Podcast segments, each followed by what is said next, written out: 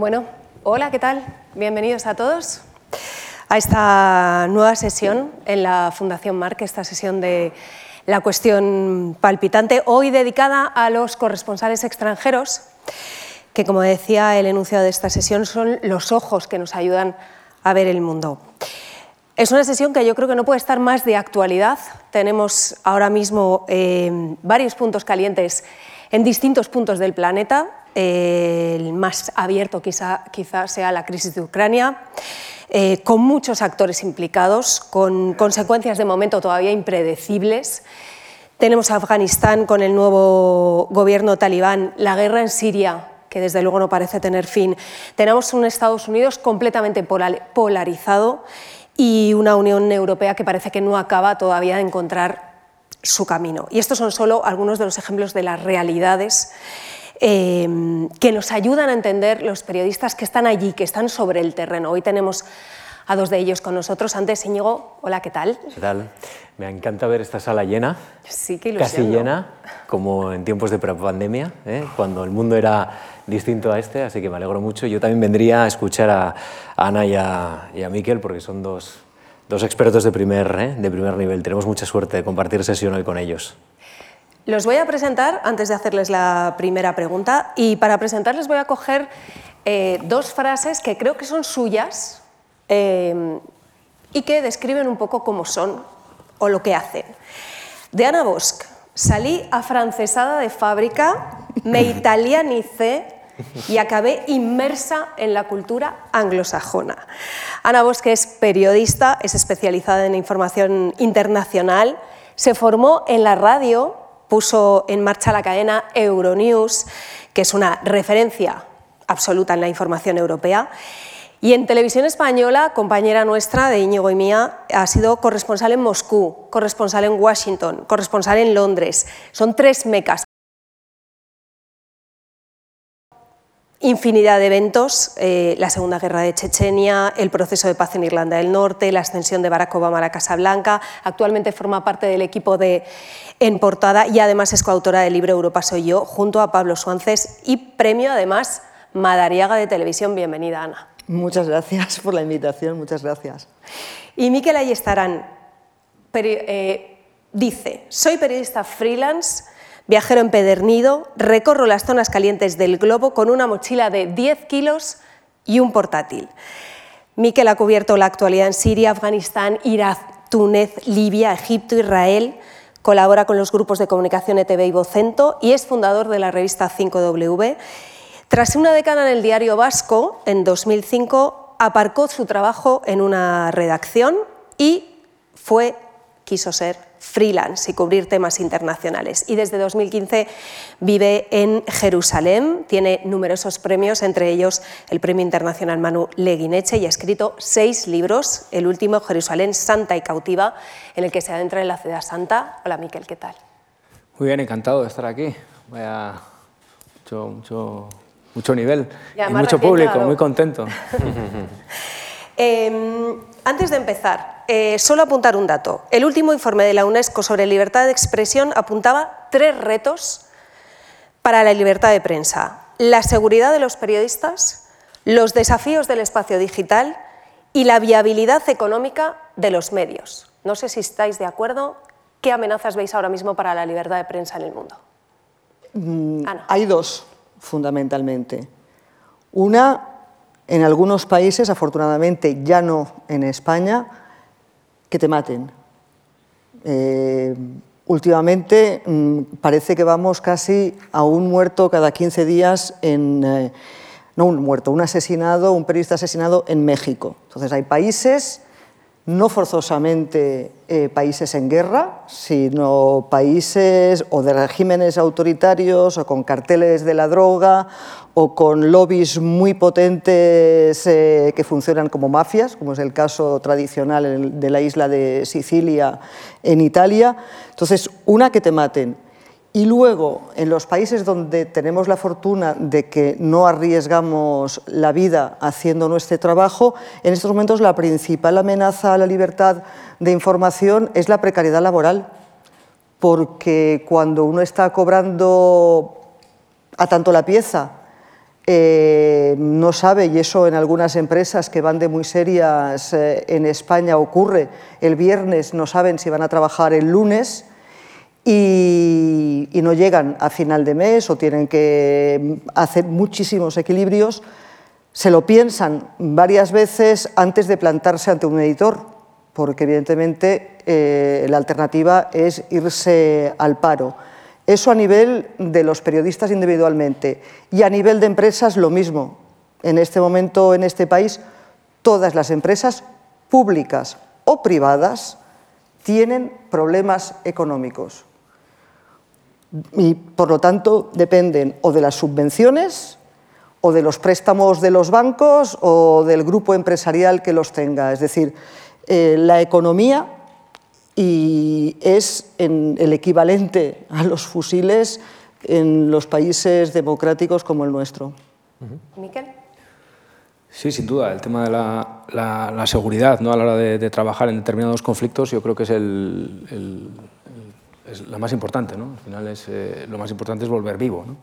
mucho más importante que, lo que tienes que contar. Es pues saber medir dónde te, dónde te estás metiendo y tener la capacidad de contar, pero sobre todo la, tener la capacidad de, de, volver. ¿no?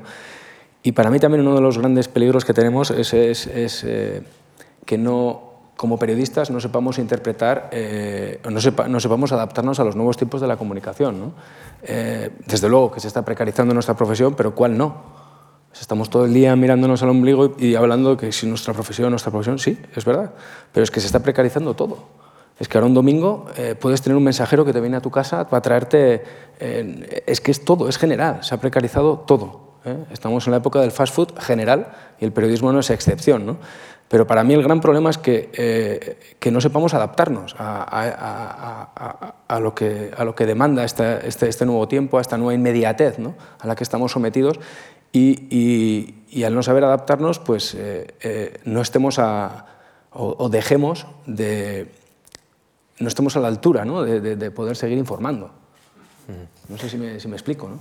Eh, para mí es lo, que más me, lo que más me, lo que más me tortura. ¿no? Es decir, sí, las cosas están cambiando, todo está evolucionando y, no estar a la altura ¿no? de, esa, de, esa, evolución para poder seguir informando a la gente. ¿no? Porque yo creo que el gap cada vez es más fuerte, hay un gap tremendo, cada vez más. más, más, Y además eso, y en televisión, eh, tú, eh, Alejandra, también trabajas en televisión, quienes trabajamos con la imagen, hay un gran reto para la libertad de expresión y es de entrada saber qué es cierto y qué no lo es. Si siempre lo había sido, ahora con, las, eh, con la facilidad con que la técnica permite manipular imágenes, manipular sonidos, es eh, muy fácil que te digan, eh, pues que ahora salte un urgente y te digan, estas imágenes es, acaban de matar a no sé quién en la frontera de Ucrania. Entonces, mm, Exacto, tienes que verificar que eso no es un archivo, porque imágenes de muertos y de enfrentamientos armados en esa zona hay muchos. Entonces no es fácil, necesitas expertos en, metadatos para que rastreen esa imagen, para que entren en los metadatos y lo descifren. Por eso ahí ya la Unión Europea lo tiene, el gobierno británico lo tiene, Estados Unidos lo tiene, se ponen en marcha ya a, nivel de instituciones gubernamentales o paragubernamentales eh, mecanismos, organismos para verificar la imagen, porque en estos momentos eh, circula la desinformación con mayor facilidad que nunca, porque todo circula con mayor facilidad, desde los pedidos de Amazon a los que te referías hasta la desinformación. Entonces ese es un peligro que sobre, todo quienes trabajamos con la imagen tenemos todos los días y cuando hay, eh, llegan vídeos así como mm, muy rompedores presuntamente muy noticiosos, siempre es el, pero mm, ¿quién manda esto? Entonces la primera eh, el, primer test, la primera prueba del 9 es la fuente. Entonces, si llega a través de una agencia internacional, si llega a través de Reuters o de AP, o dices, hombre, si lo manda Reuters, pues, eh, en fin, ellos ya habrán hecho estas comprobaciones, ¿no?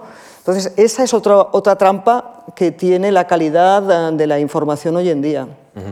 Eh, Miquel, planteabas, tenemos que estar a la altura, corremos el riesgo de no estar a la altura, em, la información se ha convertido también en parte de, este espectáculo del fast food.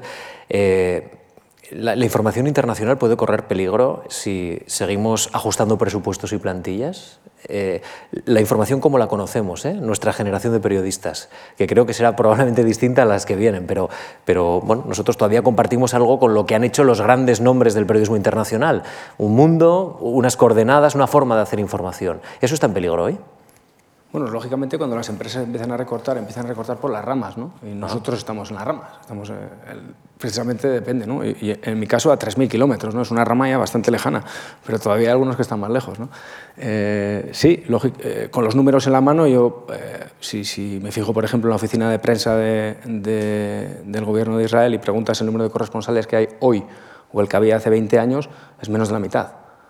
Eso es evidente, ¿no? es, un, es un dato objetivo. También ocurre que antes, eh, por ejemplo, era necesario tener un, eh, digamos, los grandes medios estaban acreditados con, con, equipos completos que hoy en día pues, eh, el trabajo se hace con esto. ¿no? Con lo cual, pues no, no, no, tienes, no necesitas, o, o, sí necesitas, pero no lo tienes, equipos tan amplios. ¿no? Con lo cual se ha ido reduciendo, se ha ido, se ha ido sí, cada vez los, los, el número de, de corresponsales es, es más pequeño. Eh, eh, y, en, las diferentes ciudades que yo conozco está pasando lo mismo, ¿no? Está pasando lo mismo. Eh, ¿Es necesario o no es necesario? pues no lo sé. No lo sé, no sé qué decirte. ¿Yo qué te voy a decir? Yo te voy a decir que sí, es muy necesario, ¿no? Pero también es verdad que al final dependes un poco de, dependes, eh, son, son, momentos muy puntuales, ¿no? Cuando hay un momento de breaking news, cuando pasa como este verano en Afganistán, entonces los medios sí que no tienen problemas para tirar la casa por la ventana y gastar dinero y hacer coberturas, ¿no? En ese momento, ¿no? En ese momento informativo y tienes eh, y estábamos todos. Ahí te vuelves a juntar con los de siempre, ¿no? Estamos siempre dando vueltas, ¿no? El gran problema es que hemos dejado de cubrir el día después, ¿no? El posconflicto, ¿no? que es lo que antes, yo, tampoco llevo 50 eh, años de carrera, pero yo empecé en 2006 a hacer eh, periodismo internacional y entonces yo podía estar en, en, Líbano un mes haciendo las consecuencias de, una ofensiva y podías eh, ver por dónde iban los tiros, ¿no? y eso luego te, ayudaba mucho a, crecer y a, y a informar y, a, dar a, tus lectores, a tus televidentes unas claves para que sepan mejor por dónde van dónde va la situación. Hoy en día eso ya no hay. Eso se ha acabado, ¿no? las coberturas cada vez son más cortas, pero yo sigo, pero los, los, medios en el momento del breaking siguen, siguen gastando dinero y siguen enviando a la gente. Eso no eh, lo estamos viendo en Ucrania estos días, que hay, hay gente trabajando sobre el terreno. El problema es que eh, probablemente antes estaban una semana o dos semanas y ahora están dos días. Ana eh, trabaja en un programa de referencia de información internacional en portada.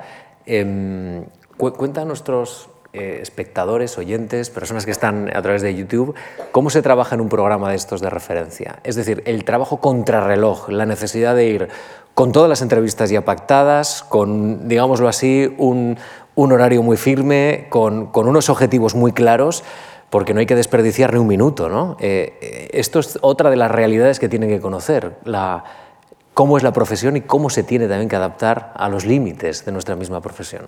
Bueno, yo he llegado a en portada ya en temporada de saldos, ¿no? en la temporada de rebajas, porque un poco, y con eso empalmo con lo que decía Miquel, ¿no? pues antes para hacer un reportaje de 40 minutos, que es casi una película, eh, lo preparaban eh, durante meses si hacía falta, eh, cuando ya lo tenían todo armado, que es como hay que hacerlo, entonces se iban al sitio cuando ya sabían a qué sitios querían ir, con qué personas querían hablar, y a veces se habían pasado tres semanas. Eh, nosotros actualmente sobre el terreno no solemos estar más de nueve días para 40 minutos. Eh, previamente, efectivamente, no puedes ir allí y, a ver qué hay.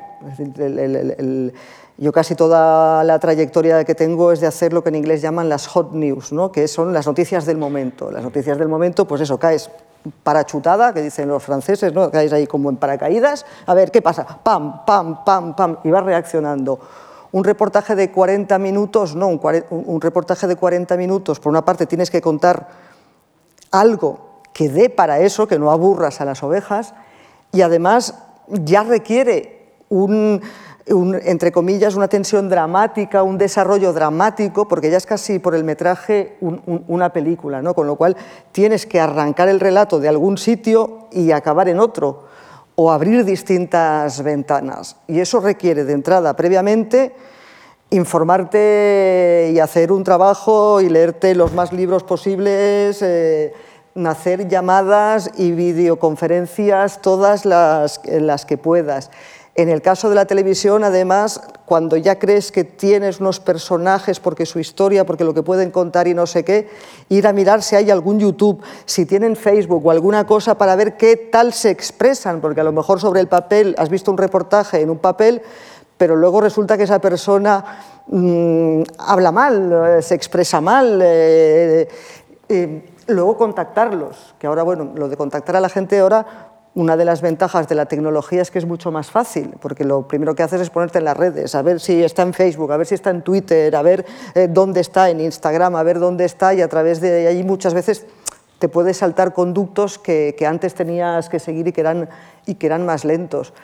Y luego sobre el terreno, lo que siempre suele ocurrir, y eso es importante, que todo periodista eh, no, no pierda esta noción nunca, siempre, siempre, siempre, por mucho que te lo hayas preparado, por mucho que creas que tienes el tema, cuando llegas sobre el terreno descubres que lo que tú tenías en la cabeza no es exactamente lo que te encuentras.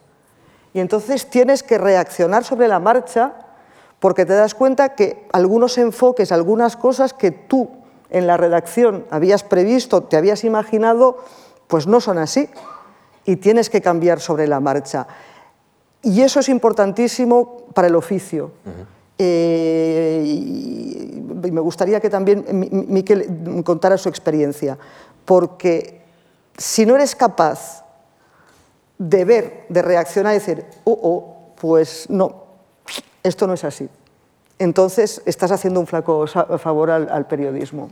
Yo también trabajo en el breaking, o sea, básicamente es, muy difícil que yo pueda tener nueve días, dos días para hacer una historia, es, es muy difícil. Eh, pero sí, me encuentro con muchos equipos que vienen a, Jerusalén a, hacer historia y, te das cuenta que eh, la mayoría en la mayoría de casos que yo me he encontrado eh, se resisten a que, a que la realidad les, les cambie un buen guion. El, guion pesa mucho porque van con los tiempos muy marcados, ellos eh, saben perfectamente qué tipo de reportaje quieren hacer y la verdad es que mi experiencia es de reportajes que ya estaban hechos antes, de, antes de salir de casa, ¿no? eso cada vez es más, más habitual. Ana, tú hablas de las hot news, esto de caer para chutado, pero la verdad es que tú has sido corresponsal durante mucho tiempo en grandes plazas. Eh, Miquel, tú llevas en Jerusalén desde 2005.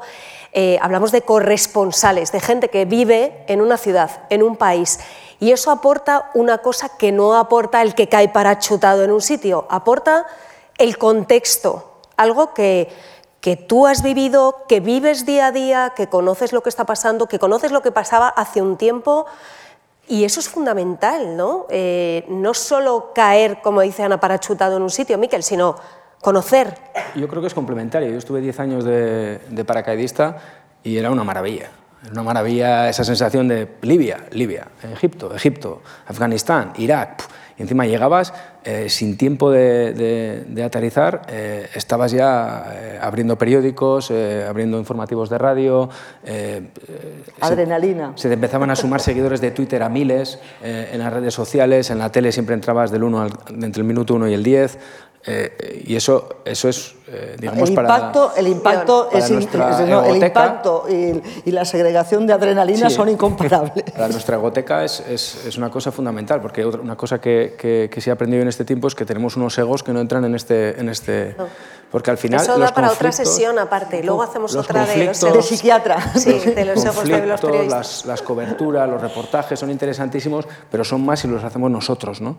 Eh, qué importante es lo de Ucrania, sí, pero joder, a mí realmente yo tengo un auténtico ataque de celos, por ejemplo. ¿no? Yo pude hacer 2014, 2015, hice Crimea y esta vez no he podido ir. ¿no? Entonces sí, es importantísimo, pero no estoy ahí. Entonces, joder, tengo un ataque de celos interno, que lo confieso aquí ante, ante todo el mundo, porque, porque hay que confesarlo, ¿no? Y porque somos así. Somos, somos, somos eh, los periodistas somos muy celosos y somos muy, muy ególatras, ¿no? dicho esto, eh, estar en, Jerusalén, bueno, hemos hablado de, París, de Moscú y de Washington, ¿no? Washington. Londres. Como, Londres, como mecas del periodismo. La meca sin duda es Jerusalén. Pues, o sea, cuando uno, por lo menos mi generación y unas cuantas generaciones antes y unas cuantas generaciones después, cuando uno quería aquello ir a hacer información internacional, era Oriente Próximo. Es la meca, es verdad no es ni la Meca ni Medina, menos mal, es otra cosa, ¿no? Pero sí que eh, a mí, para mí ha sido un máster acelerado y es, es, un lugar al que menos mal he llegado con 40 años, ¿no? Porque si llegas con 20 años no quiero ni pensar lo que me puede haber pasado por la cabeza, ¿no? Eh, interesantísimo eh, ver cómo la capacidad que tiene un país como, como, Israel de influenciar en, en, la esfera de Oriente Medio, en la esfera de, de, de todo el mundo, muy intenso, pero luego también en contraste con esa época de paracaidista, yo me he encontrado que al final tienes un trabajo muy parecido al que hacía en una redacción. ¿no? O sea, yo me siento a las mañanas, hago una lectura de prensa del Ayestaranistán, porque yo cubro una zona que va desde Túnez hasta Afganistán. O sea, ¿quién puede cubrir eso? Entonces, claro, yo estoy enganchado, entonces estás todo el día con el Twitter, con los periódicos, pues llamando a uno, llamando a otro, pero al final estás, eh, yo estoy en mi casa, estoy sentado en mi casa. No, no, es como antes, a no ser que me vaya a Gaza o que vaya a hacer un, reportaje determinado. Eh, yo he hecho mucho de menos la época del paracaidismo y de hecho cada vez que tengo estos dos años de pandemia han sido tremendos. ¿no? Por un lado han sido una bendición porque he conocido un Jerusalén eh, para mí, que eso ha sido una oportunidad que yo creo que no, pues como pasó en otros lugares del mundo, pero por otro lado también ha sido terrible porque no me he podido mover. ¿no? Para mí era un hub, yo me movía muchísimo. Y ha sido diferente. Pero, pero yo creo que las dos figuras, ¿no? la del enviado especial y la del corresponsal, son, son complementarias. Y una cosa que me ha pasado como corresponsal también, y siguiendo con los celos, es que ahora, joder, que si te viene alguien ahí a trabajar de tu esfera de medios, dices, es como, oye, que esta es mi huerta, ¿no? y aquí mando yo. Y esa es una sensación que, claro, cuando tú eres eh, paracaidista, no, porque tú vas al momento, vas a tus 5 o 7 días y te vas, ¿no? Eso que se lo digan a Ana de cuando aterrizábamos en Washington, tropecientos de la tele. Aterrizas ahí, pero ella, ella es la, la, faraona ahí, es la jefa. Ella, ella, era la boss, que para eso es boss. No sé, no sé, si compartes esa, esa doble visión ¿no? del paracaidismo, ¿Es, ¿Es, importante. Sí, sí, sí, no, no, no. A mí me completamente. es más, hay corresponsalías y la tuya es una de ellas donde la actualidad Mm, te obliga a hacer las dos cosas, a combinar las dos cosas. Ahora esta es una época un poquito más tranquilas, pero estoy pensando en las épocas de atentados, las épocas que ha habido guerras eh, recientes, eh, con lo cual tienes que hacer las dos cosas. ¿Qué ofrece un corresponsal eh, que no ofrece un enviado especial y que no ofrece una redacción? Porque hoy, por ejemplo, y hay muchos medios, y por ahí va tu pregunta, hay muchos medios que se plantean, pues si ya con Internet lo tenemos todo. Tenemos la información, podemos ver, eh, nos llegan las imágenes. Es algo muy osado, ¿no? Creer que comprendes el mundo desde un ordenador. Vemos los medios del lugar si entendemos el idioma. Eh, entonces, ¿para qué necesitamos gastar el dineral que supone, sobre todo para televisión, porque, y esta es una diferencia respecto a lo que contaba Miquel Ayestarain, para las eh, mm, televisiones que todavía eh, trabajamos con infraestructura, porque tenemos que estar disponibles las 24 horas, porque tenemos que dar servicio no solo a la primera cadena, no solo a los telediarios, sino a los 17 centros territoriales, a la radio si no hay corresponsal o el corresponsal no puede de la radio, con sus múltiples canales.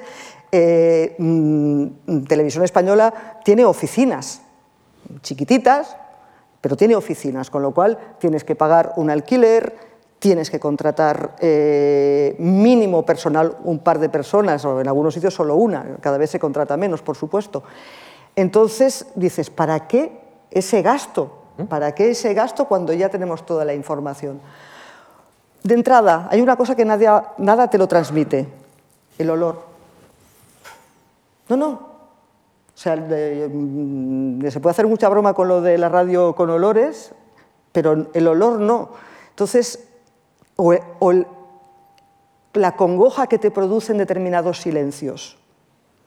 Entrar en un sitio aglomerado, lleno, a rebosar de gente y, como se dice, oír el vuelo de una mosca.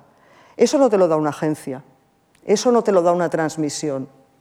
Pero si eres un buen periodista y estás allí, lo captas y lo tienes que saber transmitir. El corresponsal que da, además de ese hecho presencial, como decía Alejandra, te da el contexto. Las cosas no pasan porque sí. Las cosas no pasan porque sí.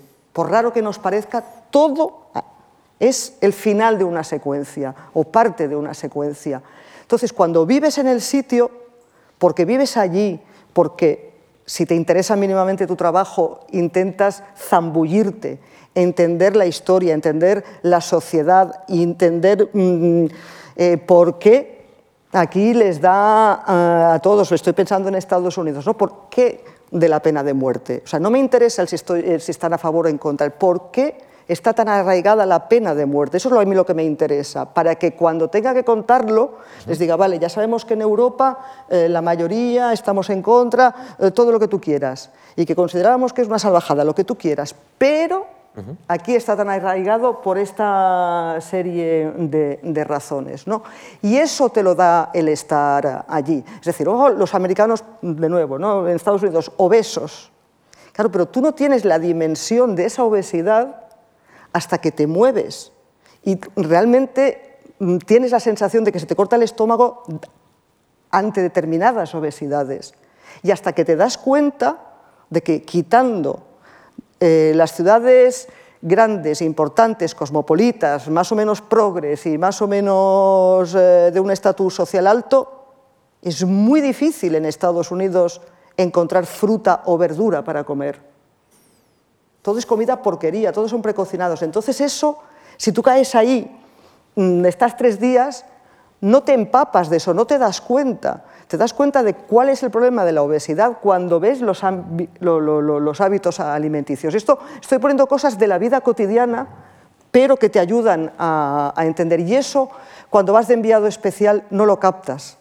Esas, pequeñas, esas pequeñas cosas no las captas. Y por ejemplo ahora en la crisis que supongo que saldrá de Rusia y Ucrania, vivir en Rusia, vivir en esa zona, mm, te ayuda a entender su mentalidad en la medida en que se puede entender y saber que Ucrania jamás, jamás será para los rusos y sobre todo jamás será para un dirigente ruso un país soberano más. Eh, en este caso, eh, nos está faltando esta clave, ¿no? Saber que por qué Rusia piensa como piensa, ¿no? En la, cobertura hoy, ¿eh? en lo que todos estamos viendo y escuchando y leyendo. Lo que te aporta el haber vivido allí, el haber leído eh, y, el haberte metido en su mentalidad es algo que Putin sí, Putin lo, ha escrito muchas veces, pero como estamos ante la duda de qué es demagogia, qué es, mm, como se dice ahora, postureo y qué es realidad, pues te quedas ahí, mm, ves ahí un discurso larguísimo, un artículo de prensa larguísimo y dices, eh, ¿dónde va este hombre? Para Rusia, Ucrania, Kiev, es la cuna. Es como Covadonga para los eh, españoles que sientan la, identidad española y cristiana muy profundamente. Es Covadonga.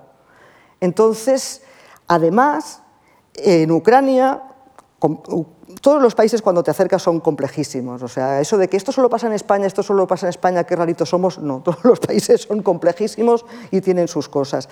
Ucrania, de hecho, la sociedad, son dos bloques de sociedad distintos. Una que es la que está más cerca de Occidente, de Polonia, eh, que tiene su propia lengua, el ucraniano, que es mayoritariamente de religión católica. El este, que es rusófono, vinculado a Rusia y de religión ortodoxa. Es decir, ya hay una parte de la población que se siente mucho más vinculada con la tradición, con la religión, con la lengua, con todo ruso, que con Ucrania y Europa occidental. Y luego para Rusia es que eso es parte de Rusia, parte, parte del alma rusa. Y la psicología, la personalidad rusa, eslava en general, pero rusa en particular, eh, tiene una parte de mitología muy impregnada, eh, muy impregnada. Entonces, renunciar a eso, ¿esto quiere decir que le tenemos que dar la razón a Putin? No, Esto sirve para entender qué pasa por su pero, cabeza. Claro, pero, pero, para entender bien lo que ocurre en el mundo hay que comprender las dos partes. Y sin embargo estamos viviendo una suerte de polarización. Eh, todos militamos en un bloque, pero en la política nacional y también en la internacional. Y, esto acaba también eh, secuestrando nuestras propias percepciones de cómo funciona el mundo. Y no se puede entender, no se puede entender la aversión, la aversión, el pánico y las ganas de abrazarse a Occidente, a la OTAN, a lo que sea, de una parte importante de Ucrania, si no se tiene en cuenta la hambruna que provocó Stalin, que mató a millones de ucranianos que se dedicó. Entonces, que solo es comparable con la gran hambruna de los irlandeses del siglo XIX. Entonces, son mm, son cuestiones que afectan directamente al, sentir más profundo y a los eh, sentimientos más profundos y a los desastres, las tragedias más recientes que han pasado, y todo eso forma un magma en el que además entra la estrategia y el gas. Y hay que recordar que los europeos somos muy chulos, es eh, maravilloso, todos los americanos quieren venir a Europa de vacaciones porque somos muy sofisticados, tenemos mucha historia, nadie nos eh, compite con nosotros en monumentos, pero no tenemos fuentes energéticas propias. Ahí, eh, ahora que hablabas de, la polarización... ahora que hable Miquel un rato, porque yo he monopolizado aquí media hora de... Es carrerillana, vamos, y esto es ahora, Todo para Miquel. Eh, eh, cuando habláis de las estancias largas en los sitios, ¿hay peligro de... No sé, no sé cómo decirlo, de de perder un poco la perspectiva, de, confundirse un poco con el ambiente, con el país donde vives, con, no sé, si, si mucho tiempo alejado de España mm, puede darte puede hacerte un poco perder la perspectiva o no tener la misma perspectiva que tus jefes cuando te llaman para pedirte una crónica, que esto Ana y yo, que somos editora y corresponsal, nos ha pasado muchas veces, que de repente aquí tienes una idea de lo que has visto, has leído o tal, y además para nada, para nada, esto no es así, no sé, lo vivís, lo... No, no, yo creo que es importante eh, estar muy conectado con tu audiencia, ¿no? Y eso es una cosa que, por ejemplo, ahora con, las redes lo consigues, yo creo, mucho más que antes. Está, eh, eh, ¿Más fácil ahora? Sí, es más fácil. Y bueno, yo también en la época de enviado especial, una de las cosas buenas era esa, ¿no? Que estabas constantemente yendo y viniendo. Yo era como Dr. Jekyll y Mr. Hyde, tenías dos caras, una era aquí en el pueblo con mi mujer, los niños, tal, y la otra era, pum, salías pero a su vez, eh, esas idas y venidas te hacía que no, no perdieras, la, no perdieras eh, un poco las coordenadas, ¿no? Porque cuando sí estás mucho tiempo en un sitio, y ahí me pasó en el año y medio que me tiré en Jerusalén metido por el COVID, al final eh, te parece que tu historia en el barrio de Seyarraj, con los desalojos, de, te parece que es... ese es el tema. O sea, y cuando te das cuenta que ese tema no entra ni en el 45 de un informativo, dices, no puede ser, no me hacen caso, no tienen ni idea, qué poca sensibilidad, no se informan. No, no, no. Lo que pasa es que aquí hay otros 200 temas que están por delante. Y eso, eso sí que te ayuda mucho cuando, cuando vas yendo y viniendo a los sitios. ¿no? O, no sé, compañeros que hacen eh, apuestas suicidas. ¿no? En el año 2011, el año de las primaveras árabes, pues eh, eh, conozco algunos compañeros que se la jugaron y se fueron a Afganistán. Sí, fabuloso. Es apasionante lo que pasa en Afganistán, pero es que en el año 2011 cayeron los regímenes de, Egipto, de Libia, de Túnez, de Siria, entonces el sitio no está en Afganistán, ¿no? Pero por eso es, eh, yo creo que es muy importante saber, eh, a la hora de tomar las decisiones, eh, dos cosas. ¿no? Una es, un poco ver por dónde, está, por dónde va la agenda, pero por otro lado no perder, de, no perder nunca de vista quién es tu audiencia ¿no? y qué, temas hay también en, en, el país para el que tú estás informando. ¿no? En el caso nuestro, además, Mm, yo no trabajo para un medio especializado, yo ya trabajo para lo que se llama un medio generalista. Eh, con lo cual, y además eh, las crónicas mm, eh, suelen durar como mucho minuto y medio, como mucho, como mucho, si tienes muy buena imagen y una historia muy potente. Donde la voz, por lo tanto el texto, es lo que menos impacta al espectador. Lo que más impacta es eh, la imagen, con lo cual tienes que reprimirte, tienes que recortar mm, tu texto, eh, eh, lo, que tú dices con la voz, porque lo que se, va a llevar la atención del espectador es la imagen, con lo cual tienes que poner tu texto, la historia que quieras contar, supeditada a la imagen o buscarte la imagen para poder contar eso que te parece tan interesante. Y entonces, cuando llevas mucho tiempo, que es a donde voy, Claro, tú ya sabes mucho de eso. No sabes mucho, sabes mucho comparado con cuando llegaste. Y entonces puedes correr el peligro de entrar en unos matices que cuando la crónica se emite te digan, vale, sí, tú estás muy puesta en esto, pero ¿qué me estás contando?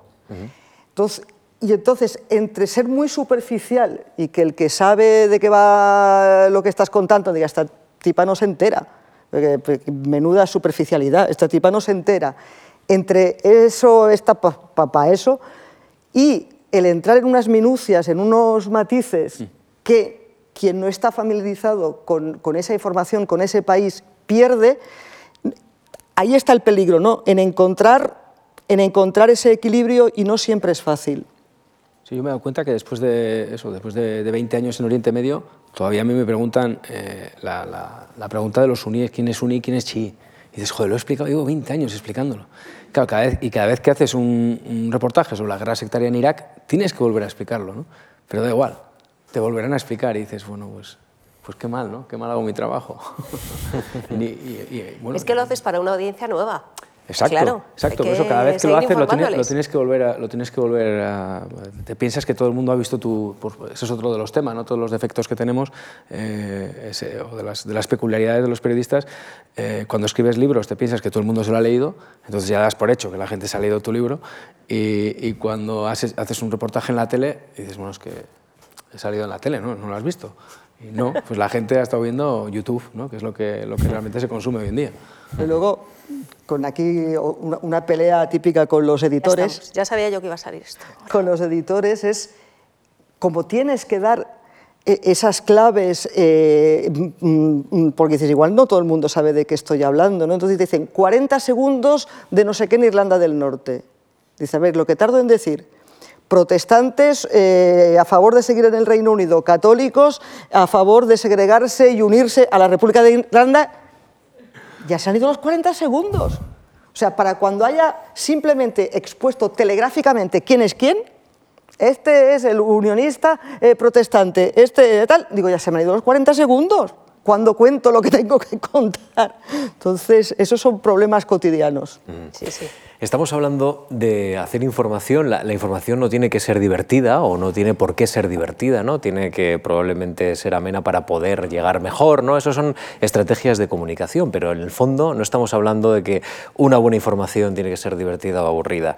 Y sin embargo, en, varios de, en varias de vuestras intervenciones habéis mencionado la palabra impacto, imagen, eh, enganchar. Em, tenemos eh, el riesgo, quizá, eh, ahora os lo planteo, riesgo de sustituir la profundidad, el rigor por, por esa espuma que circula por encima del mar de la información, es decir, que no nos quedemos en, la profundidad, sino precisamente que lo que venda es la anécdota, la imagen del YouTube, que acabemos pensando que eso es eh, informar mejor que informar como, como hemos conocido hasta este momento, Miquel a mí me parece que hay una gran diferencia entre los formatos. ¿no? Yo vengo de, la prensa escrita, que es lo, que, lo que hago y lo que me gustaría acabar haciendo es viajar con un cuaderno y un boli. Ni teléfonos, ni cámaras, ni nada. ¿no? Volver al origen. Sí, bueno, es lo que me gusta y donde me siento cómodo y, pues, hago televisión por, por, por, necesidades del guion, pues porque hoy en día tenemos que trabajar en multimedia para poder vivir de, de esto. ¿no? Y, y luego me, y me gusta, ¿no? y hay historias que funcionan mucho mejor en tele que en, que, empresa o en radio, bueno, depende, ¿no? Eh, pero yo creo que al final es un tema de, es un tema de, formatos, ¿no? Es un tema de formato. A mí me pasa, por ejemplo, que yo cada vez, eh, claro, no tengo las tablas que, que, tenéis los profesionales de la tele, entonces yo me sigo poniendo recto, ¿no? Yo me pongo firme, ¿no? Y aparte que yo, al trabajar con el teléfono, me, me estoy viendo, que es muy confuso. Entonces al principio miraba al centro del teléfono cuando la cámara está aquí. Entonces quedabas, eh, daba una imagen en la tele. ¿Dónde mira este? ¿A dónde mira este? ¿no? Pues está mirando al teléfono al centro, ¿no? Pues salió guapo en la foto, ¿no? Pero la cámara está aquí.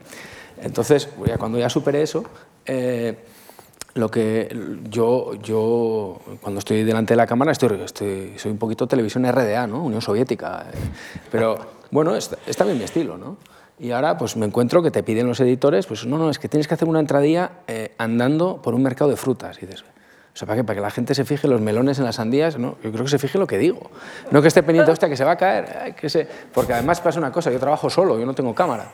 Entonces yo es cuando, si, tengo, si tengo que hacerme un stand-up de estos, pues tengo que hacerlo con el, con el, bueno, con el, con el palo del selfie o tengo que hacerlo eh, que hoy en día se ha democratizado mucho la imagen y se puede hacer, o sea, no es, no es un problema técnico, o sea, se puede hacer para cosas de 40 segundos, cosas de un minuto, eh, hombre, no me pondría a hacer un tema de 40 minutos yo solo, ¿no?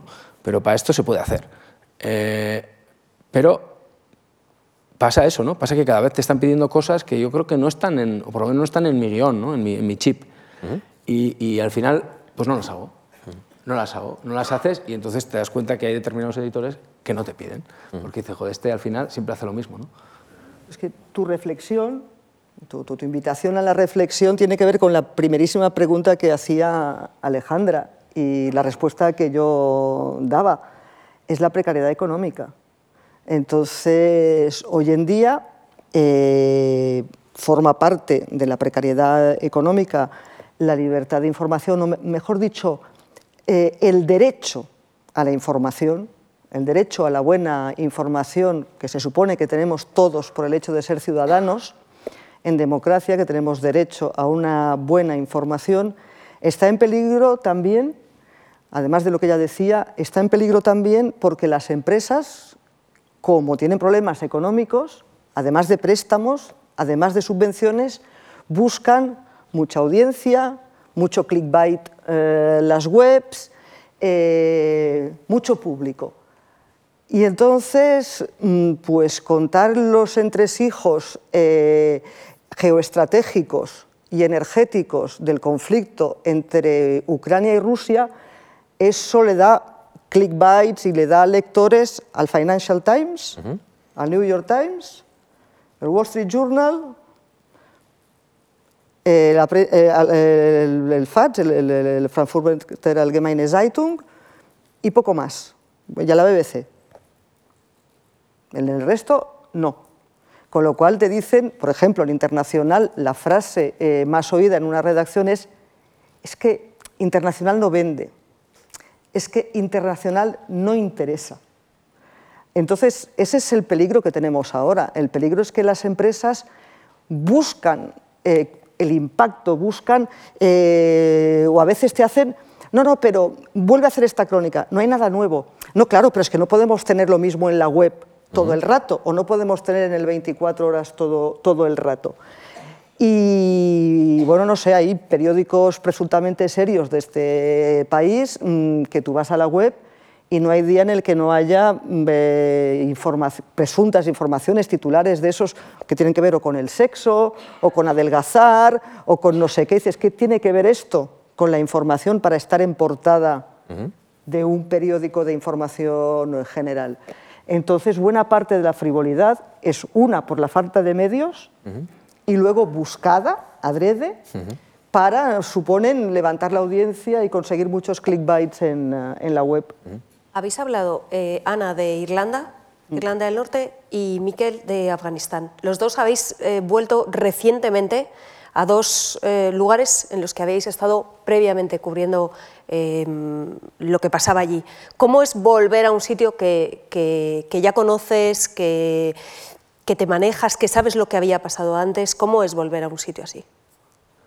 En mi caso, yo siempre trato de volver, volver, volver, volver. Yo vuelvo mucho, ¿no? Y, te, das cuenta, sobre todo en Oriente Medio, eh, que hay, mucho, periodismo, de Kleenex, ¿no? Que la gente va, hace la cobertura, lo deja y sabe que no va a volver más. En, el caso de Afganistán, yo estuve desde el año 2011 hasta el año 2022 intentando colocar coberturas y, la respuesta siempre es la misma. ¿Qué se hace en Afganistán? Sea, que si aquello ya está, aquello no interesa a nadie, aquello no... Y de repente, ¡boom! ¿no? Cuando, empieza en, bueno, cuando acaban las negociaciones de Doha, porque esto es una cosa que estaba negociado y pactado, esto no ha sido... Para, si tú seguías el tema, los americanos y los talibanes llevaban dos años negociando en Doha. Y uno, cuando acaban esas negociaciones, si llega a un acuerdo, los talibanes quieren su acuerdo. Dicen, bueno, aquí hay una fecha, aquí hay unos plazos, estaba, estaba escrito. O sea, no, y entonces de repente interesa, interesa Afganistán. ¿no? Y yo lo primero me dio mucha rabia. Me dio mucha rabia. Decir, joder, todo este tiempo que, que, que, a nadie le nadie ha dado un duro por Afganistán y ahora había que ir a toda marcha, a toda prisa, costase lo que costase. Porque eso es lo que pasa, ¿no? Cuando, cuando en estos momentos de, de, breaking también todo cuesta tres veces más o cuatro veces más. Y tienes que conseguir permisos de forma acelerada, pagar aquí, pagar allá. O sea, lo que, lo que no has invertido en, en, en 11 años, luego lo, lo, tienes que invertir en, en, una semana para encima tienes que llegar pronto y te tienes que jugar el tipo, porque en el caso de los españoles además pasa una cosa curiosa ¿no? en, en, esta cobertura de Afganistán, que así como cuando empezaron las evacuaciones de los aeropuertos, del aeropuerto de Kabul, aquellas imágenes eh, espantosas, ¿no? de miles y miles de afganos intentando salir, eh, cayéndose de los aviones de Estados Unidos, eh, pues el ejército de Francia, el ejército de Italia, el ejército de Estados Unidos, del Reino Unido, eh, los aviones iban vacíos y volvían con gente. Entonces hablaron con los medios de sus países y los medios fueron. Con los, con los militares iban, cubrían y, y, por supuesto, no quitaban sitio a los afganos luego para volver. O sea, pero los aviones iban vacíos. En el caso de España, no, se consideraba que era muy peligroso. No, no, hubo manera. Entonces, nosotros tuvimos que entrar de una forma pues, como muy, muy española. ¿no? De, atravesamos en coche en Engarjar, que es la, la, la, provincia que está bajo control del grupo el yihadista Estado Islámico. El equipo de televisión española pasó exactamente por Exacto. lo mismo. Juntos, ¿no? Eh, iba, sí, casi, bueno, yo, sí, iba, iba, ¿Iba Luis Pérez, Luisito, ¿no? sí, venían y, y íbamos ahí y tú ibas en coche y pensabas, pero pero ¿por qué otra vez nosotros? ¿no? ¿Por qué nos toca a nosotros? Y encima es una carretera de infausto recuerdo, para, para, para, sobre todo para la prensa española. ¿no? Pero bueno, eh, al final eh, regresar, yo creo que es muy importante volver a los sitios y sobre todo también que el telespectador o el, lector o la gente que te está viendo en la radio diga, joder, es que eh, ahí estarán, ya me he hablado más veces de esto, no es la primera vez que, este tío está hablando de, de, de Afganistán, ¿no? Y, y luego, claro, cuando llegas sobre el terreno te das cuenta que han cambiado mucho las cosas en, ese tiempo, pero sigues conservando pues, una, red de contactos que en el caso de Afganistán se había esfumado porque todos nuestros contactos habían, se habían ido por el aeropuerto o estaban en las fronteras esperando a escaparse, pero siempre yo creo que, que eh, tienes la posibilidad de, de, comenzar a trabajar desde el minuto cero, porque ya lo conoces, ¿no? que es algo que cuando vas a un sitio totalmente nuevo no tienes, tienes que empezar entonces, eh, a mí me ayudó mucho el, el, hecho de haber estado antes. Pues yo te diría que es como las personas. La diferencia entre conocer a alguien ahora o conocer a esa persona desde hace 15 años o desde que ibais al colegio juntos. Evidentemente, tú no hablas igual y tú no tienes el mismo conocimiento de alguien con quien fuiste a la escuela y aunque luego no te hayas estado viendo siempre, pero luego tal, te enteraste que no sé qué y coincidisteis en un curso en el instituto y luego resultó que se casó no sé quién y que como tal os invitaron a la boda y volvisteis a coincidir. Pues lo mismo pasa con, con, las zonas. ¿no? Y bueno, en mi caso, como, como, todos los periodistas, además de tener un ego descomunal que no entra aquí, todos estamos un poco mal de aquí, y estamos un poco enfermos, pues yo muchas veces vuelvo de vacaciones, porque digo, es que hace mucho que no voy, hace mucho que no voy y no veo cómo está, y entonces voy de vacaciones. Y además de las ventajas profesionales obvias que tiene el, el, el regresar a los sitios, también es muy reconfortante, salvo que sean sitios muy duros, también es muy eh, reconfortante personalmente, porque tú que has estado eh, en sitios muy duros, estableces vínculos emocionales. O sea, en cada sitio en el que has estado una temporadita, en cada sitio al que has ido y te has volcado ahí en, en, informar, en conocer a la gente, en hablar con la gente, en que te cuenten, en escuchar, en crear cierta empatía, cierta confianza, se te queda, se te queda ahí un vínculo emocional que a lo mejor dices, yo no quiero volver a vivir en Rusia, pero yo siento afecto, me siento ligada uh -huh. emocionalmente a, a, a, ese país. Y cada vez que vuelves hay algo emocional que se vuelve a despertar, con lo cual es una relación enriquecedora eh, para el periodista y para el fin último del periodismo, que es el, el público, y luego también una recompensa personal. Siempre tienes una manera de medir el frío, ¿no? Que eso te acompañará. Es decir, cuando la gente se queja aquí de frío y dice, no, ya, ya estuve en Moscú en febrero y ya sé lo que es el frío. Bueno, sí. yo, a, a, a, paréntesis, eh, yo que soy de Barcelona, soy del Mediterráneo, y soy muy mediterránea, quienes me conocen lo saben, eh, si me llegan a decir que un día abriría un congelador y notaría calor, uh -huh. No, no. Porque te habías dejado un ventanuco así de la cocina abierto al mediodía y cuando volvías por la noche estaba la cocina a menos 23. Uh -huh. Entonces, claro, abres el congelador a menos 7 y dices, Qué confortable. Bueno, tenemos tres preguntas que nos han ido llegando a través del correo electrónico y, a través del YouTube. Eh, tenemos diez minutos más o menos, así que os pido concreción. Eh, la primera de las cuestiones. Em, a, los dos. Ana dice, ha, estado o ha sido corresponsal en tres núcleos de poder importantísimos y, y Miquel en otro. ¿Dónde hay que estar hoy para que nuestros oyentes, lectores y espectadoras comprendan el mundo? en varias partes. Miquel. En Pekín para empezar. Sí, ¿no? Vamos a elegir Además de Washington. ¿Te, atreverías a plantear, si no es Jerusalén, Sí, sí, vamos, yo estoy abierto. Que sea importante para comprender el quiere enviarme a algún sitio, estoy, estoy dispuesto a... Estoy, escucho ofertas. No, no tengo... No. No, lo mío fue una decisión personal. ¿no? Eh, al final yo buscaba una ciudad segura eh, y me parecía la ciudad más segura del mundo para, para vivir, sobre todo en Oriente Medio. Y, y, aparte de, interesante, ¿no? muy interesante. Pero eh, yo creo que hoy en día, para, teniendo en cuenta también los intereses de, la audiencia o lo que puedes aportar desde el extranjero en España, las plazas que más trabajan son, son Bruselas y Estados Unidos. Son las dos plazas que más o menos todos los días, como editores, pues sí o sí, están, para, están en, las noticias. ¿no? Luego ya el resto pues puedes tener más o menos. Eh, una cosa que me llama la atención, por ejemplo, en los medios israelíes es que ellos, eh, ellos que se, realmente, eh, bueno, con, Jerusalén como centro del mundo, no tienen apenas corresponsales.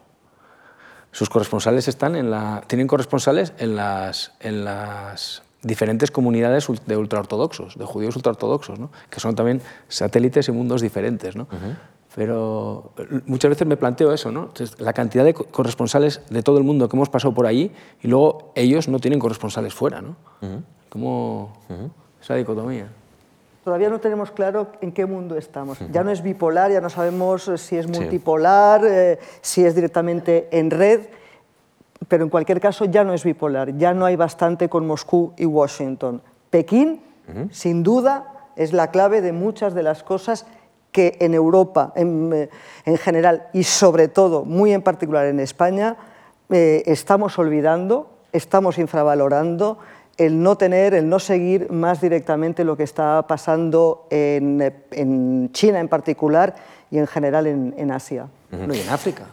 África es otro agujero negro informativo. ¿Qué pasa en África? Está China. Sí. Bueno, pero en China al menos hay algo, pero es que en África no hay... No, no, no, no, que China está entrando en África. O sea, que lo que era poscolonialismo europeo y luego americano, ahora es mm. territorio... Es un agujero negro, ¿eh? ¿Mm? Que África efectivamente es un agujero, no hay... Más preguntas. Jesús Lozano Fuentes plantea, ¿qué grado de libertad, esto os va a gustar mucho, tiene un corresponsal cuando es fiel a sus principios y sus crónicas chocan no son aprobadas por sus jefes o grupos empresariales? Se caen porque no hay tiempo. yo, trabajo con... Y no te renuevan el contrato. Es la realpolitik de la información, ¿no? En mi caso trabajo con una enorme transversalidad, con grupos que son ideológicamente dispares, ¿no? no tienen... y, realmente al trabajar en, a 3.000 kilómetros y sobre temas alejados, yo hasta ahora no he tenido, no he tenido conflictos editoriales, digamos, serios. ¿no? no he tenido hasta ahora, toco madera. No, yo, tengo que decir eh, mm, que conflictos de estos fuertes como corresponsal he tenido pocos. Pero he tenido muchos conflictos por lo que decía ella, por la preconcepción, y voy a poner un caso en concreto. Yo creo que quitando a Australia y Gran Bretaña y Suecia por razones obvias, porque eran los tres países implicados en el caso Assange, ningún otro país ha seguido tan de cerca informativamente el caso Assange como España.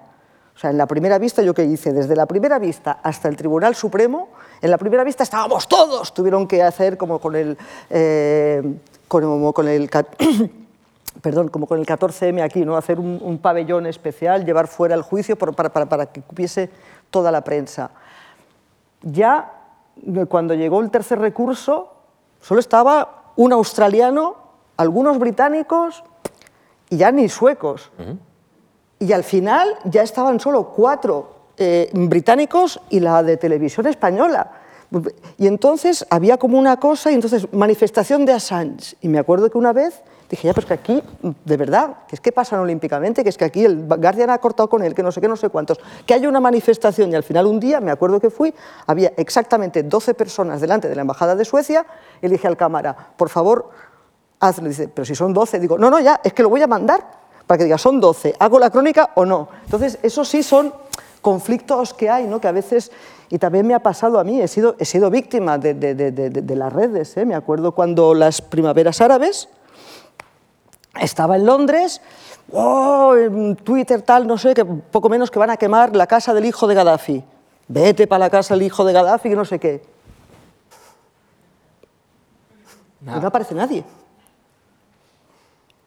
Y dices, oye, que sí, que en Twitter estaba como que esta tarde quemaban la casa del hijo de Gaddafi, pero aquí no ha aparecido nadie.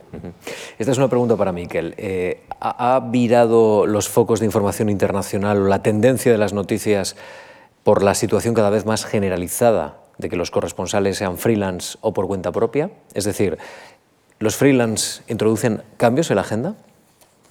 Hombre, yo creo que introducen eh, un nivel, al final, eh, yo creo que la gente que está leyendo tu crónica o me está viendo a mí en la tele no sabe si, soy, si tengo un contrato blindado o si no lo tengo, no, no lo sabe. ¿no? Pero sí es verdad que eh, o mi experiencia de trabajar con... hoy, en día hay una diferencia muy fuerte entre los responsables, que es eh, entre los corresponsales, que tienen los gastos pagados y los que trabajamos para pagar los gastos. ¿no? Es, una, es, una, es una cosa, y, claro, pero la audiencia no lo sabe. Entonces tú vas aquí, eh, premios de periodismo, no sé cuántos, y dices, joder, tú ves, es que eh, son dos mundos absolutamente diferentes, no tienen nada que ver, ¿no? Y dices tú, joder, esto está, avanzando así. ¿no? Lo que sí yo creo que eh, al haber más freelance y al haber más gente también, se ofrecen muchos más temas que antes. O sea, porque está esforzado. Tú al final, yo si salgo en la tele cobro, si no, no cobro. Entonces yo mañana y tarde ofrezco temas, pero sí o sí, nieve, haga lluvia o sea domingo, sea sábado, a mí me da igual. Si yo hay temas, los ofrezco. Porque al final dependes de eso, ¿no? Y, y como yo, un montón de compañeros.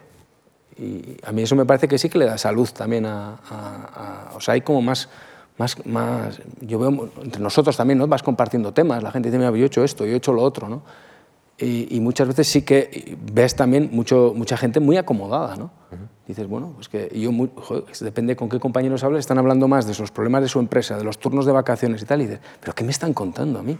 O sea, ya vale, ¿no? Y luego esa, eh, en España también hemos sido mucho de, ir con la pegatina de tu medio en la frente. ¿no? Eso se ha ido acabando cuando han ido empeorando las condiciones. ¿no? Esa fidelidad eh, ha, dependido durante mucho tiempo de, las buenas condiciones que tenía la gente. ¿no? Eso ya no hay.